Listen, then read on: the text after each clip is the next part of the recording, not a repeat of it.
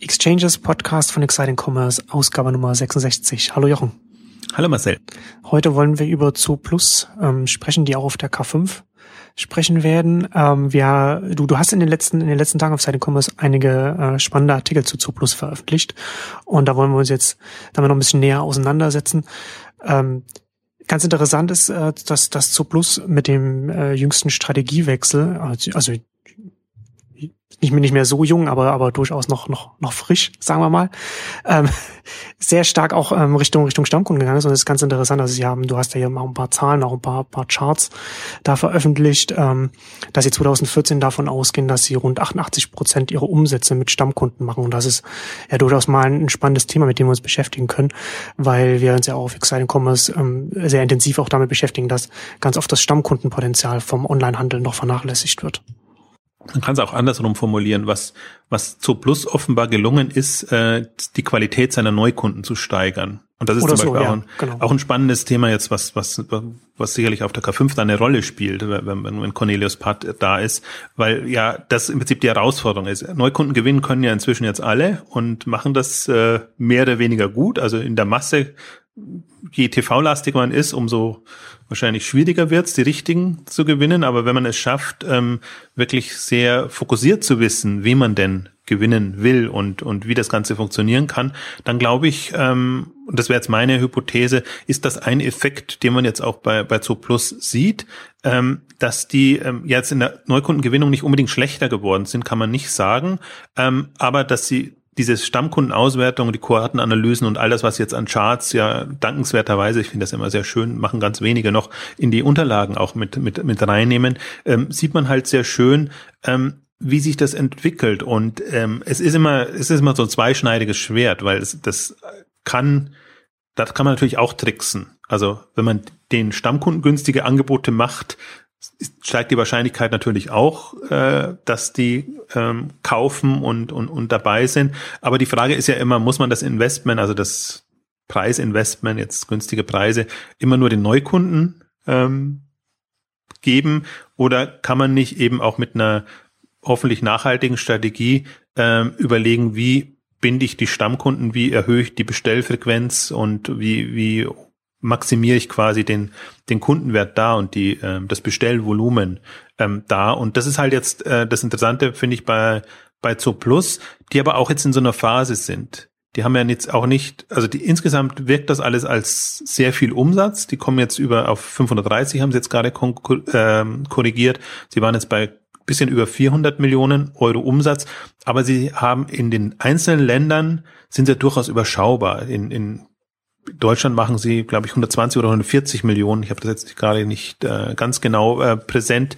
Ähm, also jetzt zählen jetzt da nicht zu den Zalandos in Deutschland oder zu den den äh, Elektronikversendern, sodass man sagen, irgendwie Überflieger schon alleine im Heimatmarkt äh, 500 Millionen. Insofern kann auch Fressnapf immer noch ganz entspannt sein, weil sie halt in der Relation dann vielleicht ein Zehntel von dem an, an Umsatz machen.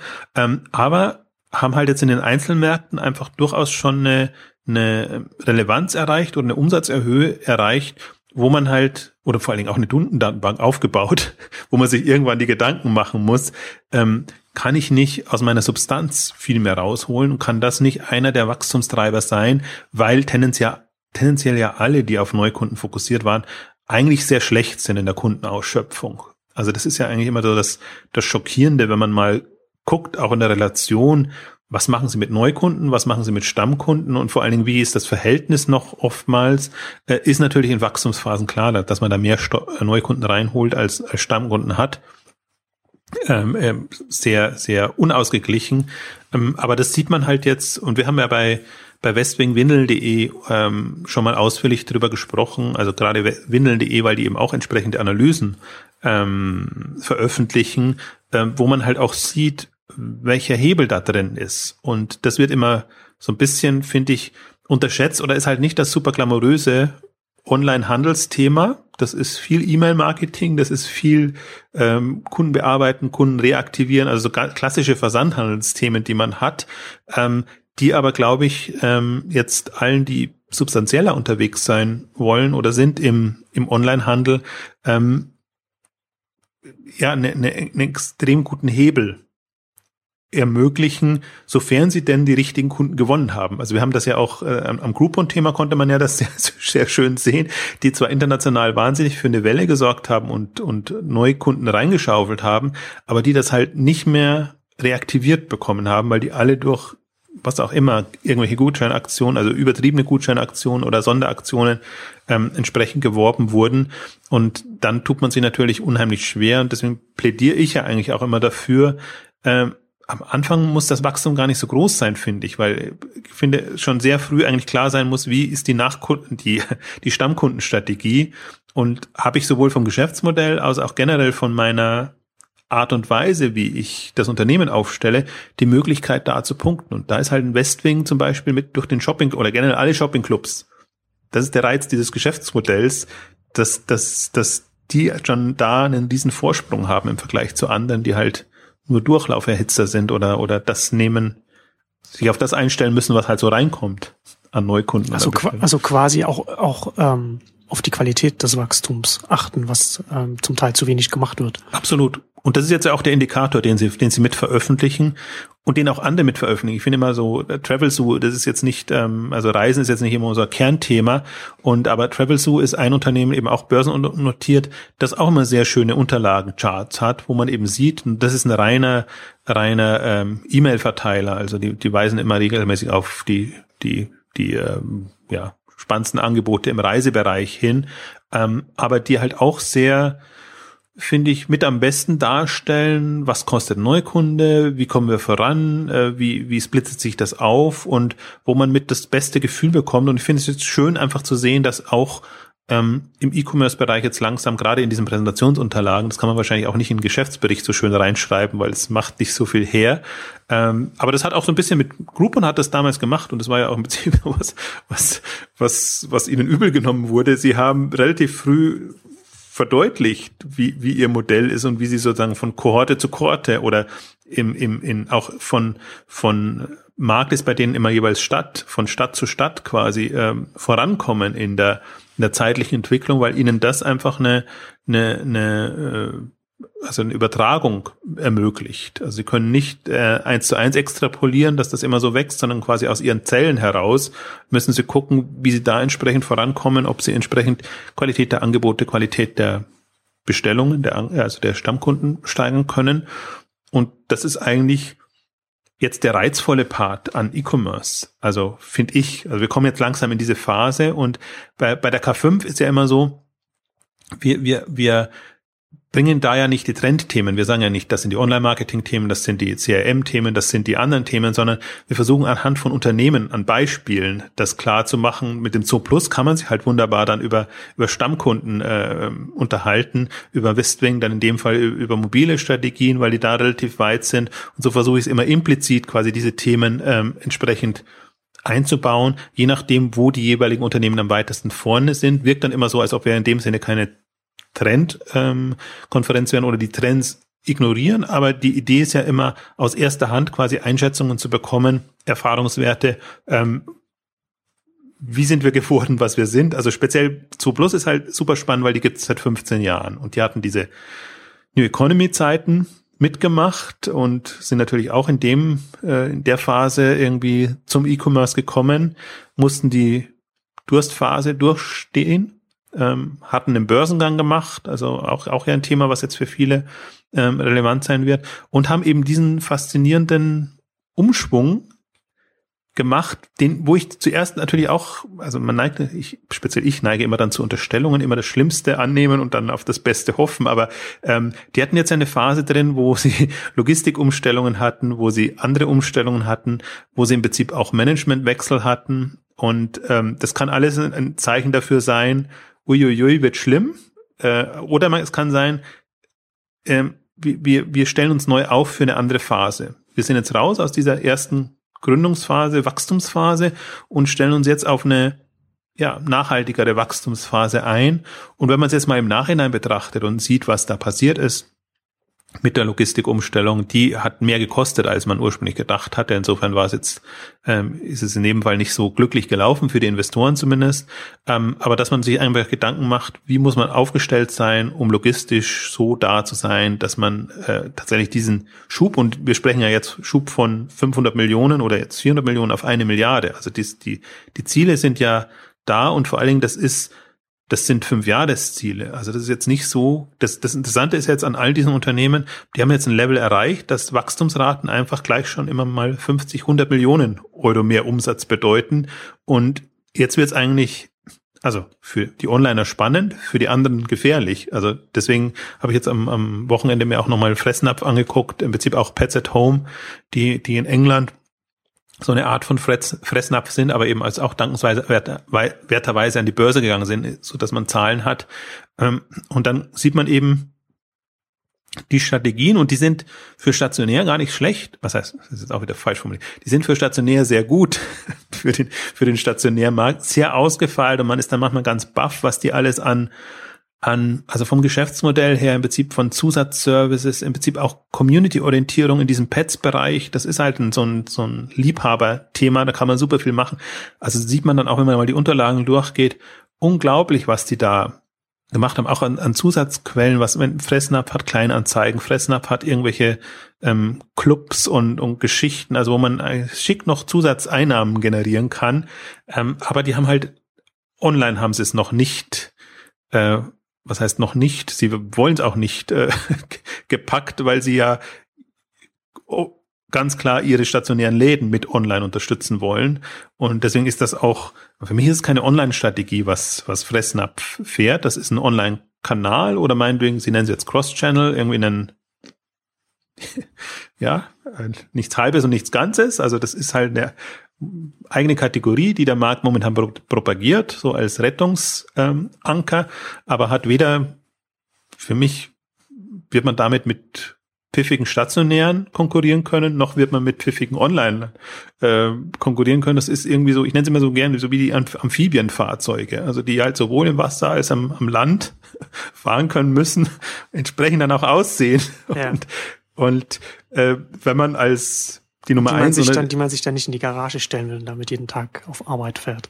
Ganz genau. Also dann, dann das, das ist halt, das ist halt, sind, sehen halt auch entsprechend eigenartig aus. Aber man kann auch da die Nummer eins sein wollen, ist aber dann also sehr exotisch. Ich glaube, die die ähm, relevanten Player, die werden schon sehr fokussiert mh, hm, vorangehen. Und aber heißt er, also wer halt online als sein, also als Teil der CRM-Strategie sieht zur Kundenbindung, gut ist irgendwie nicht mein, also ich finde, das Marktpotenzial ist woanders äh, viel größer, deswegen ist es nicht meine Welt, aber die, die, die, die Branche ist ja begeistert davon. Deswegen finde ich es viel, viel spannender jetzt mal zu sehen, selbst wenn man jetzt, also Zooplus hat auch viel an Zusatzservices und Geschichten schon auch in dem im Community-Bereich aufgebaut, ähm, habe aber das Gefühl, da sind, da kann, da ist Fressnapf wahrscheinlich sogar noch besser aufgestellt, sehen, was sie in ihrem stationären Kontext aufgebaut haben. Also sie haben da schon eine, unter Kunden, Kundenbindungsgesichtspunkten schon sehr viel Spannendes gemacht. Noch spannender, mindestens so spannend, deswegen empfehle ich die Unterlagen auch Pets at Home, obwohl es ein stationärer Händler ist.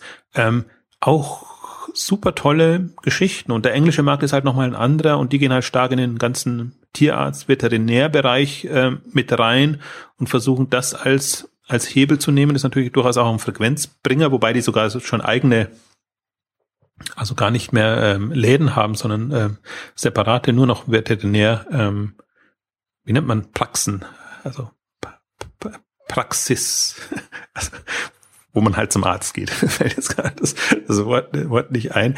Ähm, also deswegen, der, der ganze Markt ist schon, finde ich vor dem Hintergrund auch spannend, weil, weil es halt so ein emotionales Thema ist. Es sind zwar lauter ach, unsexy Produkte, die man hat, von Tierfutter bis eigentlich auch den ich nenne es immer so schön Zubehör. Ich kann mich an das Wort nicht gewöhnen. Also Tierzubehör und ähm, Accessoires. Ähm, also muss man schon irgendwie eine Leidenschaft dafür haben, aber ist jetzt, aber das Tier ist halt eins, was sehr emotional mhm. ähm, besetzt ist. Und deshalb ist das nochmal ein anderer, glaube ich, ein braucht man in gewisser Weise schon den Händler des Vertrauens oder nimmt man gerne das auch wahr, was Händler da noch zusätzlich bieten? Ähm, und, und vor dem Hintergrund ist, glaube ich, die kann man von der Branche auch sehr viel lernen, weil, weil die einfach ähm, Themen anders angeht und also im Prinzip die beiden Herausforderungen hat. Sie ist extrem margenschwach, gerade in dem Futterbereich. Das heißt, man muss extrem gut aufgestellt sein, sehr, sehr effizient arbeiten und sie hat diese ganzen kundenorientiert einfach diese Liebhaberthemen und Facetten, wo, wo ich glaube, dass da durchaus Hebel da sind, um um sich Einnahmen zu erschließen, in Anführungszeichen. Wenn es ein, wenn es ein margenschwaches Segment ist, dann würde es ja noch mehr eigentlich von der, von der Analyse, von der Argumentation her darum gehen, ähm, oder, oder würde man zu dem Schluss kommen, dass, dass ein, dass ein reiner Online-Händler, der, der, der mit sehr, sehr viel, äh, äh also der mit anderen Kostenstrukturen einfach an den Markt gehen kann, als einer, der, der, der ein Filialnetz unterhalten muss, einfach besser aufgestellt ist dann auf, auf so einem Markt. Also noch mehr, als man, als man das sowieso schon davon ausgehen, davon ausgehen kann. Das ist halt jetzt auch das Spannendste, dass, dass ähm, bei, bei Zooplus jetzt wirklich langsam Skaleneffekte zum Tragen ja, kommen. Genau. Also dass man Umsätze machen kann, ohne noch zusätzlich Leute zu brauchen oder zusätzlichen Aufwand. Und das ist halt auch das Interessante, was ja auch der zweite Umbruchprozess war ja, ich glaub, weiß gar nicht mehr, wann sie mit Internationalisierung begonnen haben. Ich glaube auch erst so 2007 oder 2008 um den Dreh rum. Aber dass sie jetzt halt europäisch aufgestellt sind und im Prinzip für die Länder ähm, also auch über die Länder skalieren können, was immer nicht ganz, was immer leichter klingt, als es ist, weil die Länder zum Teil auch sehr unterschiedlich ticken. Ich war ganz fasziniert, oder ich bin ganz fasziniert zu sehen, äh, wie, wie, wie Italien bei Zooplus so extrem boomt, was, was so ein schwieriger Markt eigentlich ist. Also da kommen sie jetzt, wenn man jetzt mal so die Entwicklung der letzten zwei, drei Jahre ansieht, am besten voran. Und natürlich die, die Holland interessanterweise ist immer einer der stärksten Märkte. Wenn man Holland den Umsatz, den sie da machen, in Relation setzt zu Deutschland, dann sind sie ja in Deutschland äh, miserabel auf die Bevölkerung ähm, gesehen. Aber das ist immer so eine Frage, wie, wie, wie, wie weit ist der Markt entwickelt und wie leicht, kommt leicht kommt man ran rein. Und ähm, ich höre durchaus auch, dass die, die Holländer, ähm, also wir haben eine internationale muss ich auch noch dazu sagen, auf der K5 diesmal auch internationale Delegationen, unter anderem eben auch eine holländische Delegation, die sich natürlich auch für, für Entwicklungen jetzt auf dem deutschen Markt interessiert und einfach guckt, wie, wie sie da weiterkommen. Also einerseits nehme ich den holländischen Markt immer schon wahr. Es gibt dann iBoot, es gibt andere äh, Unternehmungen, ähm, weit entwickelt und durchaus auch händlerseitig weit entwickelt, aber andererseits dann doch offenbar zugänglicher für ein deutsches Unternehmen hm, als so manches andere. Also ich bin durchaus erstaunt, wie weit Zooplus in England gekommen ist, was immer als mit der schwierigste Markt ähm, gilt. Und ähm, fand da jetzt halt auch nochmal interessant zu sehen, die, die Pets at Home Unterlagen, mh, hm, die wie gesagt, die, die, auch da tut sich online wenig. Und wenn sie nicht mal Umsatzzahlen rausrücken, dann ist das äh, wahrscheinlich, äh, werden die zehn Prozent noch nicht erreicht sein. Ähm, und die also, zehn Prozent. Das ist dann so keine Aussage, ist auch eine Aussage. Ja, gefühlt schon, weil sie, sie haben es ja drin und es ist ja quasi als, als unter Marketing-Gesichtspunkten, wir haben jetzt Anfang 2014 unsere neue Plattform gestartet und wir, wir gucken genau, äh, wie die Sortimentsüberschneidungen sind. Also haben wir da eine Chance im Vergleich zu den Online-Wettbewerbern. Das ist ja alles drin. Also deswegen ist das schon als Fokus da, wobei ich finde es immer so, so schwierig, sowohl bei, bei Pets at Home als auch bei Fressnapf, weil man eben sieht, gewachsen wird durch Filialeröffnungen und das ist halt, das ist im Prinzip, das ist eine fatale Wachstumsstrategie, weil du immer in, in beschränkte Märkte reingehst. Also du bist in dem Sinne nicht in so einer Konkurrenzsituation, wie du sie online hast. Deswegen kann man natürlich einem Zoo Plus vorwerfen, das war eine andere schockierende Erkenntnis. Also wenn man sich mal Pet Shop, Pet Shop äh, Pets at Home und Zoo Plus anguckt, die Unterlagen, wie hoch profitabel Pets at Home ist. Das ist unglaublich, was die für ein EBITDA ähm, erwirtschaften und wie quasi Zoo Plus äh, gerade so immer an der an der Schwelle rumknapst, ähm, kann man natürlich sagen, oh, okay, das, das, das wird nie was, aber man muss sich mal wirklich die Wettbewerbssituation der Stationären vor Augen führen, die halt immer in ihren Städten dann nur quasi den Wettbewerb haben und da gut aufgestellt sein müssen, aber eben sich, das ist ja genau die Herausforderung jetzt für Pets at Home auch, aber für Fressnapf, ähm, online mit den Online-Wettbewerben mithalten müssen. Hm. Also entweder sie haben ein starkes Eigenmarkengeschäft, dann ist es nochmal, relativiert sich das, aber das ist im Prinzip das, was was ja der Erfahrungsschatz von Zooplus ist und von allen, die online in diesem immensen Wettbewerb so vorangekommen sind. Und ich finde, ich bin auch, kennt man ja, ich, ich erwarte jetzt auch nicht, dass ein Wachstumsunternehmen oder ein Unternehmen in der Wachstumsphase wahnsinnig Gewinn schon abwirft, sondern da geht es darum, den Markt zu besetzen, prozessseitig weiter voranzukommen, die ganzen Investments zu machen, die notwendig sind, sich entsprechend aufzustellen und natürlich auch dadurch, dass man halt, wenn man von 0 bis 50 Millionen wächst, irgendwie andere Themen hat als von 50 bis 500.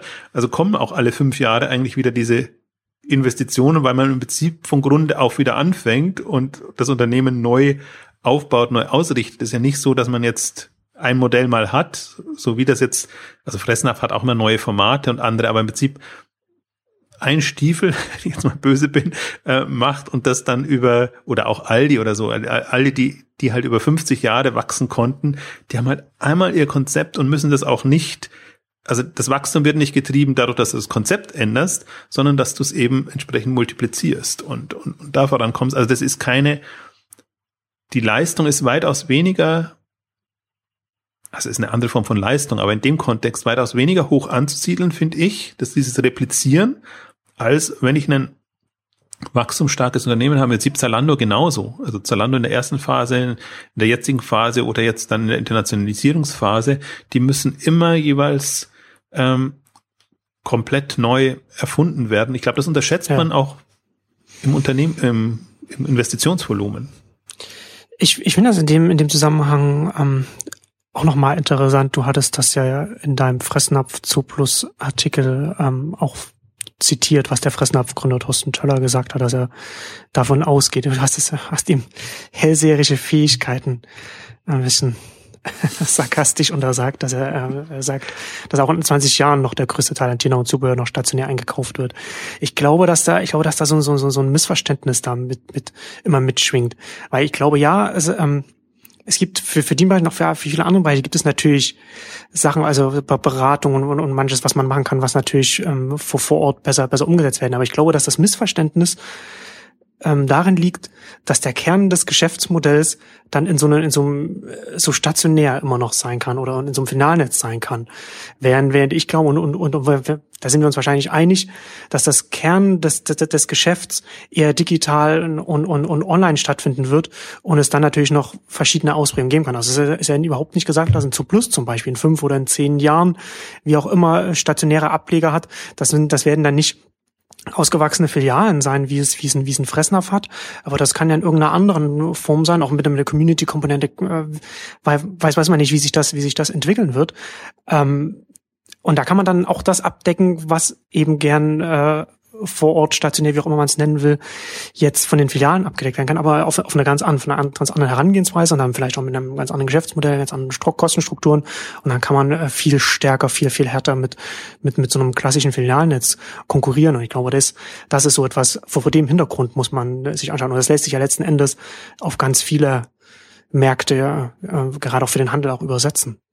Das ist auch das Gefährliche, finde ich. Und, und selbst, also wenn das mit, mit der hellseherischen Qualität, ja, finde ich ja nur deshalb so, ähm, äh, in Anführungszeichen verwerflich, weil, weil die Strategie darauf fußt. Also das ist ja, ich, ich, ich, ich vertrete jetzt ja auch nicht die Position, Onlinehandel ist es, ähm, weil ich dran glaube, dass es Onlinehandel ist, sondern ich gucke mir ja auch die Zahlen an und, und, und sehe ja, wie entwickeln sich unterschiedliche Unternehmen, in ja. welcher Form, beziehungsweise welche Wettbewerbsvorteile haben sie? Natürlich auch Nachteile. Also das ist einfach, wie, wie jetzt gerade an, an Soplus beschrieben, ist halt sehr viel schwieriger, so ein Modell in einem tendenziell margenschwachen Bereich mit so einer schnellen Taktung ähm, online aufzubauen.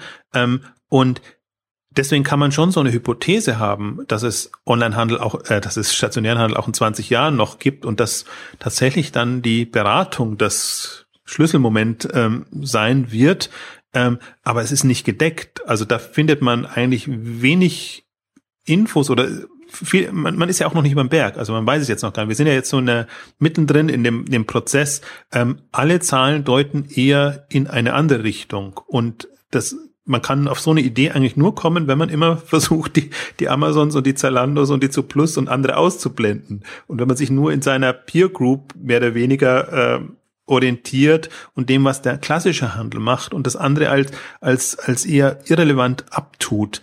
Ähm, ich versuche ja immer die, die, diesen Gesamtmarkt zu äh, betrachten und die Kleinen nicht zu unterschätzen. Also die, die, die Kleinen so ernst zu nehmen, dass man sagt, was wäre wenn? Und vor allen Dingen auch zu gucken, wie entwickeln sie sich? Und, und, oder manche floppen natürlich auch. Wie entwickeln sie sich nicht? Aber die, die Gefahr besteht eben darin. Und ich finde, das, das sieht man jetzt, dieses,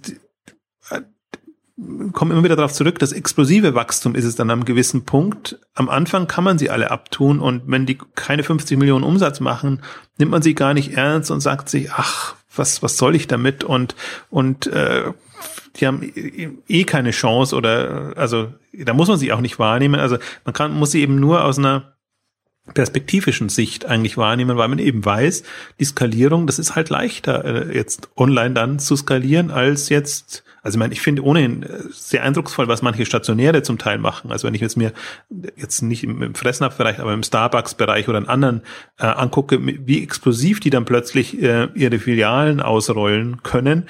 Ähm, also da gibt's ja auch bewährte Methoden, aber es ist halt ein anderer, das ist Replizieren. Das ist nicht, nicht skalieren durch eine, also kann, gut, ich muss mich ein bisschen relativieren. Also die haben, die haben schon im Kern ein Geschäftsmodell gefunden, was gut funktionieren, was eben auf beschränkten Raum mit beschränkter Kundenkreis ähm, gut funktioniert. Aber die anderen haben im Prinzip jetzt die Onliner, heißt halt skalieren wirklich sowohl technologisch als auch in der Abwicklung, aber eben auch marketingseitig oder in der Kundenbindung oder was auch immer, diese Zielgruppen zu beackern und eigentlich, das, das Charmante ist ja, aktiv beackern zu können. Also die müssen nicht immer wieder die Leute betteln, kommt doch in den Laden und irgendwie, ihr habt doch immer noch ein Tier oder denkt an uns, wir sind auch noch da und wenn ihr für euer Tier was braucht, sondern die sind halt schon in der Datenbank und kann man entsprechend bearbeiten. Also der, der Kundenzugang und alles ist viel, viel anders, leichter, die Hebel sind, sind andere da. Deswegen finde ich so eine Aussage, in 20 Jahren wird wird es stationär gegeben und geben und Cross-Channel ist das Rennpferd im Handel. Was was definitiv natürlich nicht so ist, weil das ist das Komplexeste. Wenn, wenn, das ist äh, alles nur kein Rennpferd. Also das ist, wenn das so ein Ackergaul ist, äh, dann der aber gut funktioniert und läuft, dann da gut. Aber da wird keine Dynamik reinkommen. Das, das ist, ich komme immer wieder darauf zurück, das ist so eine Verteidigungsstrategie. Wir halten die Stellung und ähm, das rettet uns noch ähm, bis zum gewissen Grad. Aber Multichannel ist, das ist ja, also wie gesagt, wenn wir wieder beim am, Amphibien äh, äh, Modell oder Beispiel, das wird kein Rennwagen. Also beim besten Willen nicht. Du kannst zwar versuchen, schnell zu fahren, aber die Qualität liegt eher darin, mal im Wasser, mal an Land und und äh, da so Schritt für Schritt voranzukommen. Ähm, und und das ist halt also natürlich ist, ist so, ein, so ein Beitrag oder wenn man so selber über sich schreibt, wird man jetzt nicht, ähm, ähm, wie soll ich sagen, wahnsinnig zweifelnd das beschreiben. Aber wenn man, wenn man es zu zweckoptimistisch macht, finde ich, ist auch, äh, lässt man die Ernsthaftigkeit, vermisst man auch die Ernsthaftigkeit. Also gerade jetzt für vor, vor Unternehmern wie, wie einem Thorsten Töller oder so, habe ich hohen Respekt, weil die einfach ja auch äh, quasi den, den Markt komplett umgewälzt haben. Und davor gab es ja in dem Sinne keine, keine ähm, Großtierhandlungen, weiß gar nicht, wie die, wie die Kategorie heißt, aber gab es ja nur die kleinen Händler in dem Bereich. Also es ist ja nicht so, äh, dass, dass er nicht auch in eine Marktlücke reingegangen wäre und es eben bewusst anders gegangen hat. Er auch nicht gesagt, wir brauchen jetzt noch kleine Läden und große Läden oder äh, Fressnapf ist ein bisschen äh, dummes Beispiel, weil, weil die halt über Franchise unterschiedlichste Modelle abdecken, aber wir wollen nicht noch so sein wie die Alten und, und trotzdem irgendwie unser, unser auf Skalierung Modell, äh, betriebenes Modell fahren. Mm, und das ist halt, das ist so erstaunlich, dass dass ein unternehmerisch denkender Mensch dann trotzdem in dieser Falle sitzt und so argumentiert, wie er wahrscheinlich, äh, wie er es auch erlebt hat bei den anderen, die, die halt eher so auf, auf Mitleid äh, machen und sagen, Aber unseres wird das sein, weil wir haben noch den direkten Kontakt zum Kunden und ihr mit euren großen Flächen, ihr könnt die Kunden ja gar nicht so ansprechen. Also es ist ja immer wieder von Argumentation her immer wieder die, dieselbe Variante.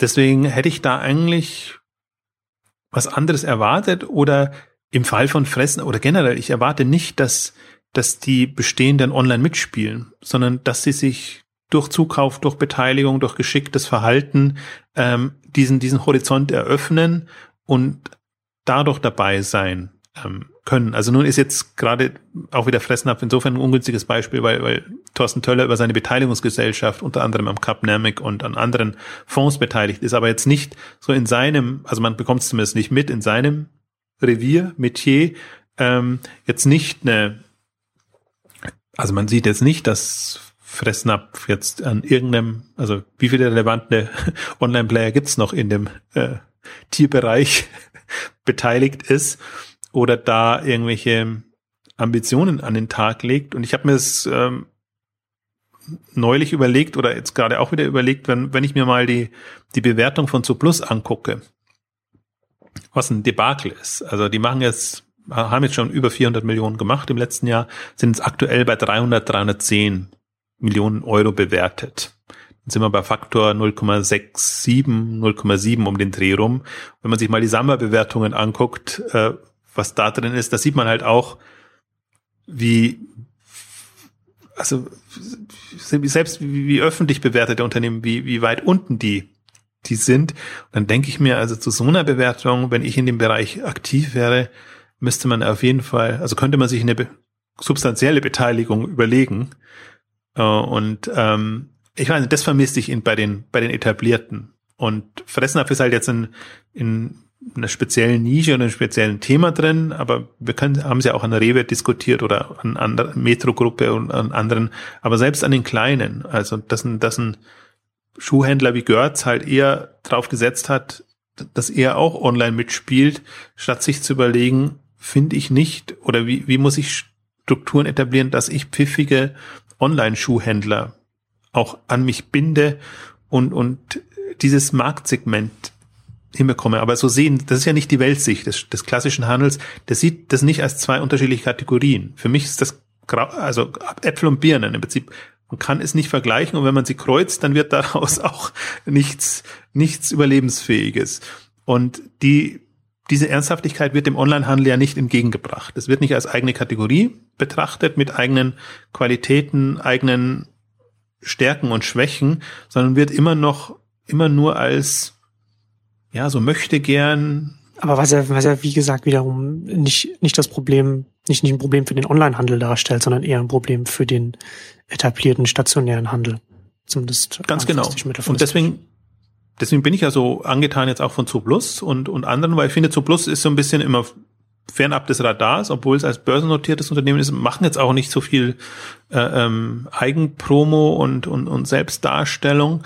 Ähm, aber haben sich halt jetzt sehr gut aufgestellt, wie es immer so schön heißt im BWL-Deutsch. Ähm, und man kann sehr, ähm, man, man, kann einfach sehr gespannt sein, ähm, ob die Rechnung aufgeht oder andersrum formuliert, ich bin momentan optimistischer, dass sie aufgeht, als vielleicht noch vor ein paar Jahren, ähm, weil viele halt dieser, dieser langjährigen hoppla, Unternehmen ähm, in so eine, ja, in, durchaus eine Routine eingefallen sind. Also die sehen zum Teil noch so aus wie vor zehn Jahren oder da hat man nicht das Gefühl, da ist viel vorangegangen.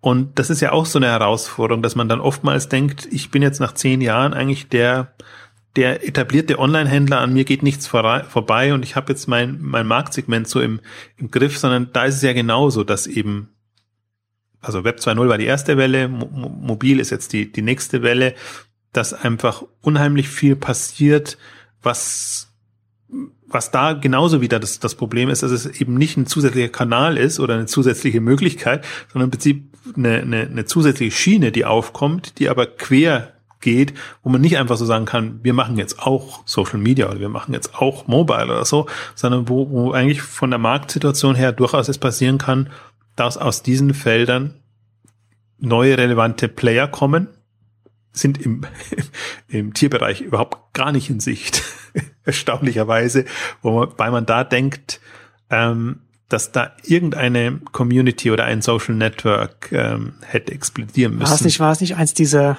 dieser Social Networks, die jetzt in den, der Deutschen die in den letzten Jahren jetzt, oder so Lokalisten oder so, die ja noch geführt haben, dass man ein Profil für seinen Hund anlegen kann oder so etwas. Das habe ich da zumindest nicht. Irgend so, oder ja, ich hast was. Noch im, noch im, Hinter, noch im Hinterkopf so, so, so eine verzweifelte Rettungsstrategie, in Anführungszeichen Strategie.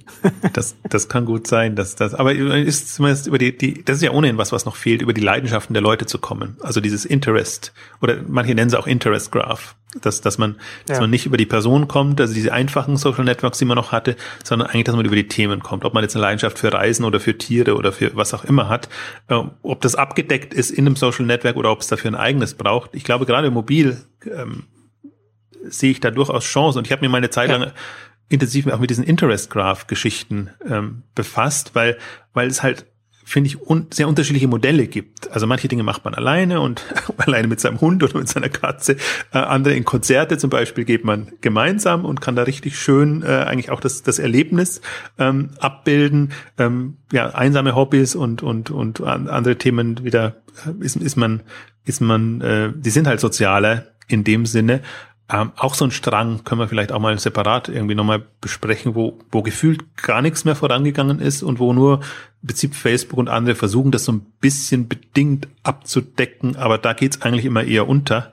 Und das sind halt dann doch eher so allerwelts ähm, Social Networks. Das sind auf jeden, ist auf jeden Fall eine Möglichkeit, ne? weil, weil, weil Facebook jetzt nicht so spezialisiert reingehen kann und dann so etwas abdecken kann für so, ein, für so, eine, für so eine Nische oder so ein, so, so, eine, so ein Hobby oder, oder Interesse oder wie auch immer man es bezeichnen will. Ähm, ich, ich, ich würde jetzt zum Abschluss nochmal noch mal kurz auf das, auf das Stammkundenthema zurückkommen, weil ich das ähm, auch nochmal aus einem anderen Blickwinkel nochmal äh, interessant finde, weil wir hatten das ja am Anfang auch kurz gesagt, dass es Jetzt äh, klar, wir sind und wir befinden uns in, in, in, in einer extremen Wachstumsphase und, und da ist es natürlich einfacher auch es, und ist aktuell relativ einfach und auch sinnvoll, Neukunden zu finden. Ähm, aber ich finde es, ich finde es interessant, auch immer darüber nachzudenken, wenn man jetzt zum Beispiel als, als Online-Händler sagt, dass man jetzt zum Beispiel sehr viel auf SEO setzt, ne, dann macht man, dann bekommt man darüber Neukunden über, über Google, aber man begibt sich ja auch immer in eine, in eine Abhängigkeit von, von Google. Also man begibt sich immer in eine Abhängigkeit von einem, von einem, von einem externen Distributionskanal, wenn ich es mal so bezeichnen will. Das ist jetzt bei, das ist dann auch, wenn, wenn man das auf Facebook übersetzt, was jetzt gerade im Medienbereich relativ wichtig ist als, als Durchlauferhitzer, als, als Traffic-Lieferant, ist das genauso, begibt man sich auch in, in, in eine Abhängigkeit. Und je nachdem, wann jetzt Google seinen PageRank äh, zum Beispiel ändert oder anpasst oder wenn Facebook seinen EdgeRank anpasst, was sie jetzt gerade machen, ähm, was sie gerade bekannt gegeben haben, hat das dann Einfluss auf das eigene Geschäft, wenn man einfach sagt, okay, wir, wir, wir holen jetzt einfach, wir müssen die Neukunden, wir müssen Neukunden über diesen Kanal, wir konzentrieren uns auf diesen Kanal, wir holen das darüber.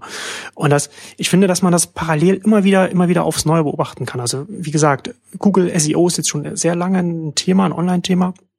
Wir können es jetzt bei Facebook mit BuzzFeed und so weiter beobachten. Und, und im Mobilbereich ist es letzten Endes auch wieder so, so ein Stück weit ähnlich, weil man da auch sich wieder, wenn man sagt, wenn wir immer wieder Neukunden, die, die, die unsere, unsere Apps zum Beispiel runterladen, dann macht man sich auch wieder davon abhängig, wie man in einem App Store gefunden wird, in einem, in einem ob das jetzt der, der äh, Apple App Store ist oder, oder, oder Google Play Store und so weiter. Ne? Also hat man, es ist so ein, so ein, so ein Thema, das sich immer wieder äh, quasi durchzieht und, und, und sich immer wiederholt und man immer wieder, glaube ich, darüber, äh, sich das bewusst sein muss, darüber nachdenken muss, in welche Abhängigkeit man sich da zu diesen Distributionskanälen begibt. Und in dem, in dem Zusammenhang finde ich es eben interessant, dass, dass du auch geschrieben hast, dass sie, dass, dass dazu Plus jetzt quasi sagen kann, was sie, was aufgrund, dass sie die Stammkunden halten können und die Umsätze äh, äh, da, da, da messen können und, was sie, und wie viel sie an Umsätzen machen, dass sie auch sagen können, wie viel sie dann jetzt an Umsatzpotenzial schon in der Tasche haben. Sie sprechen ja auch von, von was, äh, Locked In, was, was sie da in Sales haben. Also kann man natürlich dann auch nochmal, kann man auch nochmal relativieren, wie, inwiefern das sinnvoll ist, davon Locked In zu sprechen. Aber ich finde es interessant, dass man, dass man auch darüber nachdenken kann, dass es einen auch eine gewisse Planungssicherheit geben kann, wenn man da auf die eigenen Stammkunden setzt, die einen nochmal andere Potenziale gibt, was mal was, was äh, künftige Strategie zum Beispiel angeht. Das, das, solche Charts liebe ich ja zum Beispiel. Also andere mögen die total absurd finden, weil es natürlich in keinster Weise sicher ist, dass das, was man jetzt so fortschreibt oder die Kennzahlen, die man ja, hat, auch entsprechend auch eintreten. Aber aus, aus Planungsgesichtspunkt und gerade, dass man auch so, so Segmente sich definiert, ne, das, das muss aus der eigenen Kundschaft kommen. Das muss aus den super langjährigen Kunden kommen. Das muss aus den neueren Kunden kommen. Und im Prinzip steckt ja dahinter auch, also wenn du es runterrechnest, kannst du dir ja auch ausrechnen, was ist die Marge dann jeweils? Also brauchst du Log-Angebote? Zum Beispiel könnte ich mir vorstellen, dass man im ersten Jahr gewinnt man halt, also den Kunden. Im zweiten Jahr muss man ihn noch irgendwie locken und irgendwann ist es dann im, im Prozess drinnen, so dass man quasi ohnehin der Händler des Vertrauens ist in, in, in dem Bereich. Also finde ich, finde ich, begeistert mich immer. Das ist genau meine Denkweise vom, vom, von der Herangehensweise, ähm, weil, weil man so auch ich finde immer gut, Referenzpunkte zu haben und nicht so ins Blaue hinein. Und, und viele machen es ja dann so, okay, jetzt dieses Jahr haben wir diesen Umsatz, ähm, nächstes Jahr wäre doch schön, entweder so zehn Prozent mehr oder 20 Prozent mehr oder bisschen fundierter machen sie dann noch, wir, der Markt wächst so und so und dann sind wir so und so viel drüber. Ähm, das finde ich immer so diese, diese Top-Down-Geschichte ganz schwierig. Ich, mir, ab einem gewissen Punkt finde ich die Bottom-up sehr viel spannender. Zu gucken, was, was ist meine Substanz, was, meine Kunden, man kann es ja auch über den Bestellwert des Kunden machen. Was, was bestellen die im, im Durchschnitt? Und man hat da sehr viele Möglichkeiten, finde ich, um um schon mal ein sicheres, mehr oder weniger sicheres Gefühl dafür zu bekommen, aber halt auch eine, eine Möglichkeit, dann auch sehr schnell reagieren zu können, wenn was abweicht. Das sieht man ja dann, wenn man das schön trackt und wenn man seinen, seinen Data Warehouse, Business Intelligent oder Big Data Bereiche entsprechend gut strukturiert hat, ähm, kann man das finde ich, sehr gut justieren. Aber man muss halt erstmal so sich solche Modelle überlegt haben. Und das finde ich halt spannend zu sehen jetzt an, an So Plus, dass die offenbar so agieren oder so ticken. Das ist halt im Prinzip, das ist kein, da merkt man, das ist jetzt nicht ein leidenschaftliches Handelsmodell, wo man sagt, ha, ich habe das im Gespür und ich weiß schon, was die nächsten Trends sind und wie das läuft, sondern das, das ist ein sehr also eigentlich ein Informatikermodell, dass man aus, aus den Zahlen, aus der Datenbank herkommt und dass man, dass man es eher auf dieser abstrakteren Ebene versucht, in den Griff zu bekommen und dann zu unterfüttern und zu überlegen, was bedeutet das in meinen Prozessen, in meiner Logistikstruktur, in allem, was da so dranhängt. Und ich finde halt, ich glaube auch nicht ohne Grund ist jetzt ein Zo Plus mit das Thema, im Prinzip sind es ja zwei, diese, diese Themen vorantreiben. Die, die eben auf, qua Geschäftsmodell auf wechselnde Sortimente setzen, also die Shoppingclubs, oder die halt auf Verbrauchsgüter in irgendeiner Form setzen, weil die einfach auch diesen, diese Taktung, diesen Turnus viel schneller haben und sehr viel schneller dann auch reagieren können. Und da haben wir jetzt ja wenige. Der, der Food-Bereich funktioniert auch noch nicht so. Also das, das wäre das nächste Thema. Und da, dann haben wir jetzt diesen, diesen Tierbedarfsbereich, ähm, der, wenn auch nur zur Hälfte, in dem, in dem Food-Bereich aber da zumindest äh, Möglichkeiten bietet und ich glaube, da auch ähm, mit am weitesten ist in der Modellentwicklung und eigentlich davon abgeleitet natürlich auch in der Geschäftsmodellentwicklung. Also man sieht es an windeln.de oder oder ich weiß jetzt gar nicht, ob ob ähm, Zo Plus halt Abo-Modelle hat mit Auffüll, Nachfüll und diese ganzen Themen, die ja dann reinkommen und die man ja dann auch deshalb etabliert, um genau diese Kundendatenbank bearbeiten zu können, also auf geschickte Art und Weise äh, bearbeiten zu können, dass man eben Services äh, kreiert und, und das entsprechend ähm, ähm, angeht. Und ich glaube, da, da wird es halt dann so richtig spannend. Und da kann man dann mit, mit den Stammkunden, also aus der Stammkundenbasis, äh, kann man dann wirklich mal irgendwann als komplett eigenen Geschäftsbereich beackern und man ist dann wirklich, was du alles beschrieben hast, nicht mehr von diesen externen Faktoren äh, ähm, abhängig, die ja ich bin immer, ich bin, bin nach wie vor ein vehementer Gegner, dass die so eine große Rolle spielen in der allgemeinen Präsenz in der Diskussion. Also sie sind, es ist, es ist wichtig und es ist natürlich auch sinnvoll, auch diese Kanäle zu nutzen, aber sie werden, also aktuell werden sie einfach überbewertet von der, von der Branche und einfach zu sehr sich darauf konzentriert und der, der, der Mix stimmt einfach nicht.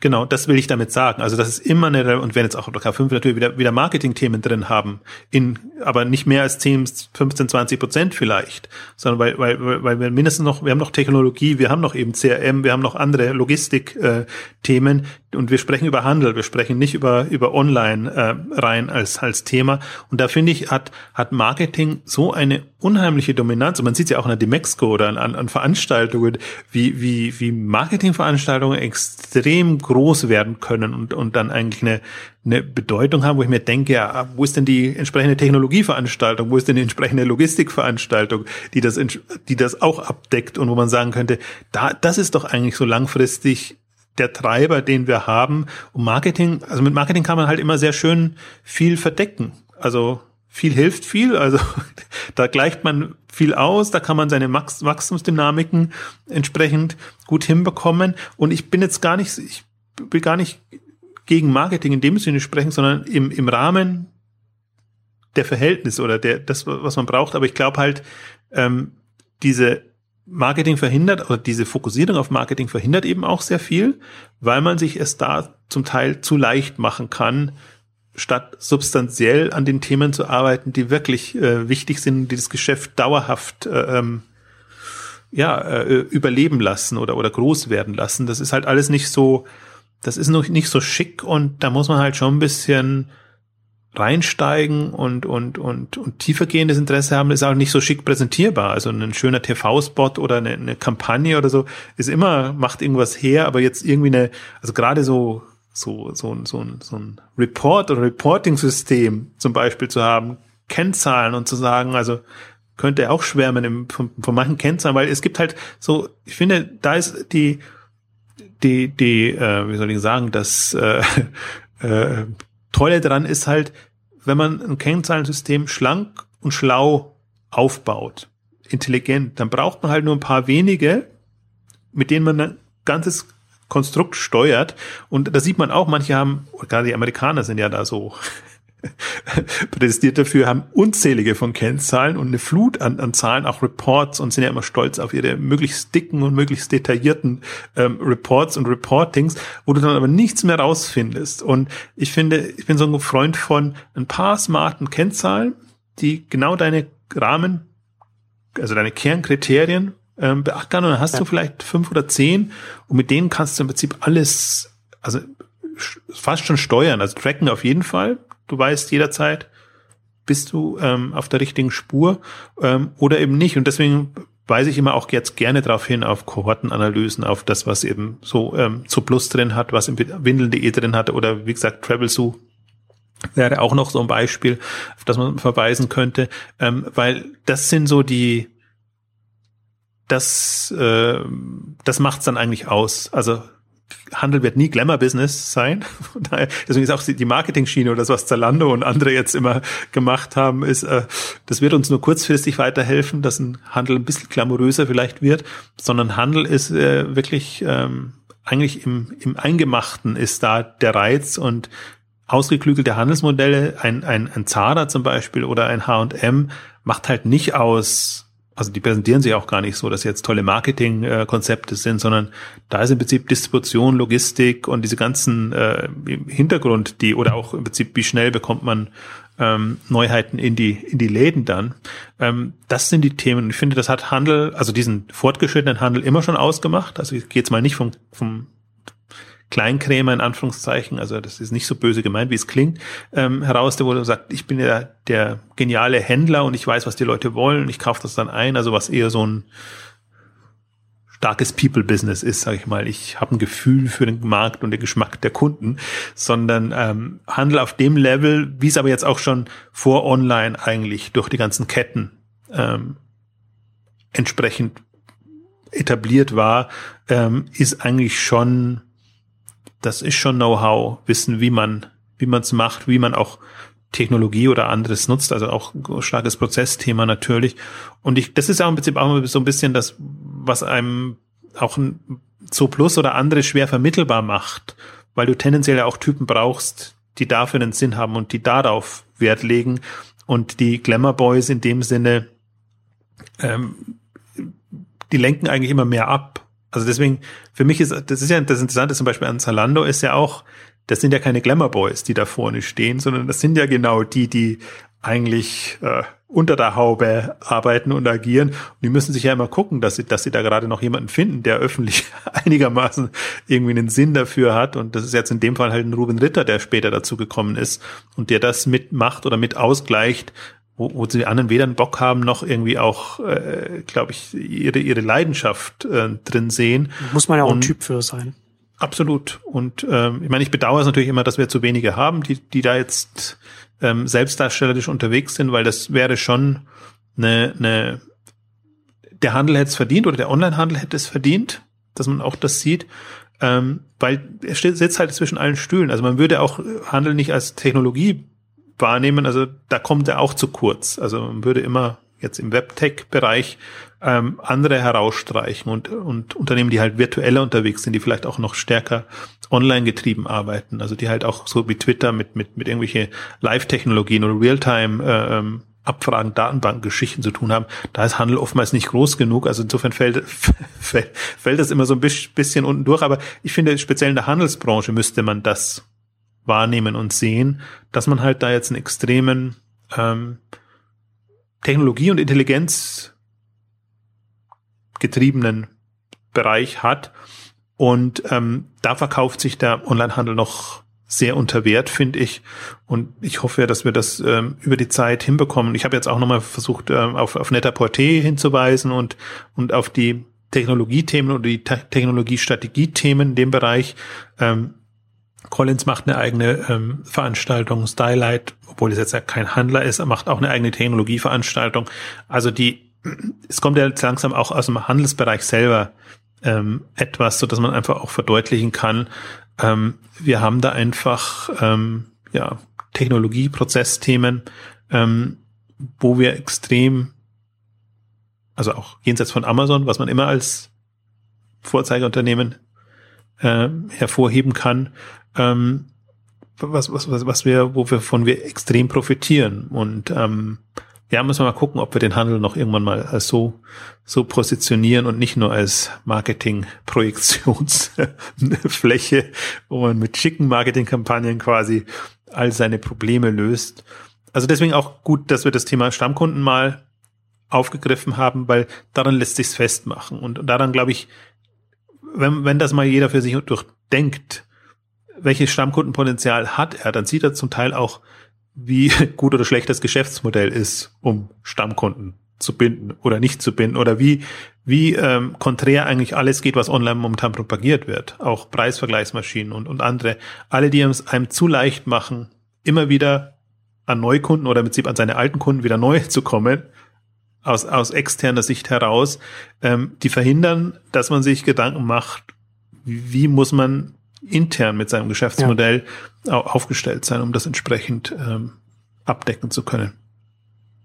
Da bin ich auf jeden Fall gespannt auf die K5 Keynote vom Zuplusmacher Cornelius Patt. Also ich hoffe, da gibt er uns noch ein paar mehr Einblicke und ähm, das Interessante, wir hatten ja schon auf dem Founders Dinner, ähm, er ist ja, obwohl er öffentlich so wenig präsent ist, aber er ist ja schon jemand, der ja, der, der eine Meinung vertritt und und äh, Stellung bezieht und im Prinzip auch bestimmte Entwicklungen in der Branche jetzt natürlich nicht so gut heißt, aber äh, sein Geschäft ist jetzt auch nicht da in große Diskussion einzusteigen, was ist sinnvoll und nicht, sondern sein Geschäft ist da ein so Plus äh, voranzubringen.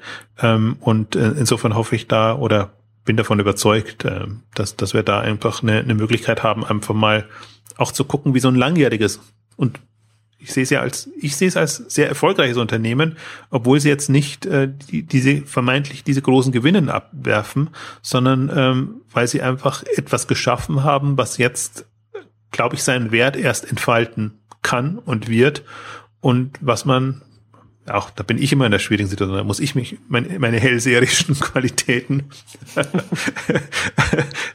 äh, hervorkehren, äh, dass man halt davon ausgehen kann, in den nächsten fünf Jahren wird da so die ein oder andere Explosion auch von den schon etablierteren passieren, die einfach diese Welle nochmal nutzen. Also da kann man mal gespannt sein, glaube ich schon. Genau, wenn man dann halt, wenn man weiß, wie man dann äh, die die Skaleneffekte, die sich dann ermöglichen, dann entsprechend dann umsetzt in, in, in neues, neue Geschäftsfelder. Das sind ja alle Strategen, also es sind ja alles eh auch doch trotzdem noch ehemalige Berater, die das dann machen. Und ihr Beratergehen haben sie ja nicht verloren, obwohl ja. sie jetzt sehr lange sehr, sehr äh, operativ und sehr an der Sache ähm, orientiert waren. Und ich glaube, diese, diese strategischen Fähigkeiten, ähm, die braucht der Onlinehandel ja ohnehin auch. Und ähm, die, die die, also jetzt kommt es ja auch langsam in so, das ist ja alles Interessante, ist ja, wenn, wenn so Berater E-Commerce-Unternehmen aufmachen, so die ersten Jahren, da ist ja Strategie gar nicht in dem gelernten Strategiesinne, wie sie es halt bei ihren Boston Consulting Groups oder wo auch immer sie waren, gelernt haben, sondern erst ab einem gewissen Umsatzlevel ist man ja auf dem Niveau, dass man tatsächlich, sei es internationale Strategien, sei es generell ähm, Wettbewerbsstrategien ähm, fährt, äh, die halt dann von einer, von einer wirklichen ja, strategischen Weichenstellung und von dem strategischen Bewusstsein profitieren. Also wird das alles, glaube ich, jetzt erst ähm, zum Tragen kommen und vor allen Dingen von Leuten, die es gelernt haben. Nicht so sehr die von außen. Da, da passieren ja auch immer die, diese absurden Geschichten oder die Fehler oder wo man halt dann immer ja, Unternehmen zum Teil äh, zusammenpackt, die nichts miteinander zu tun haben oder in einer unterschiedlichen Phase sind. Hm, also da bin ich jetzt mal gespannt. Alle sind ja nur mehr wenige Strategen in der Branche geblieben jetzt in dem Sinne. Ähm, aber die, die da sind, glaube ich, die können da schon nochmal extrem was reißen und werden wahrscheinlich in zehn Jahren anders dastehen, auch in einem Ansehen anders dastehen als heute noch. Ja, ich bin gespannt. Und da kommen wir zum Ende unserer heutigen Ausgabe. Vielen Dank fürs Zuhören und bis zum nächsten Mal. Tschüss. Tschüss.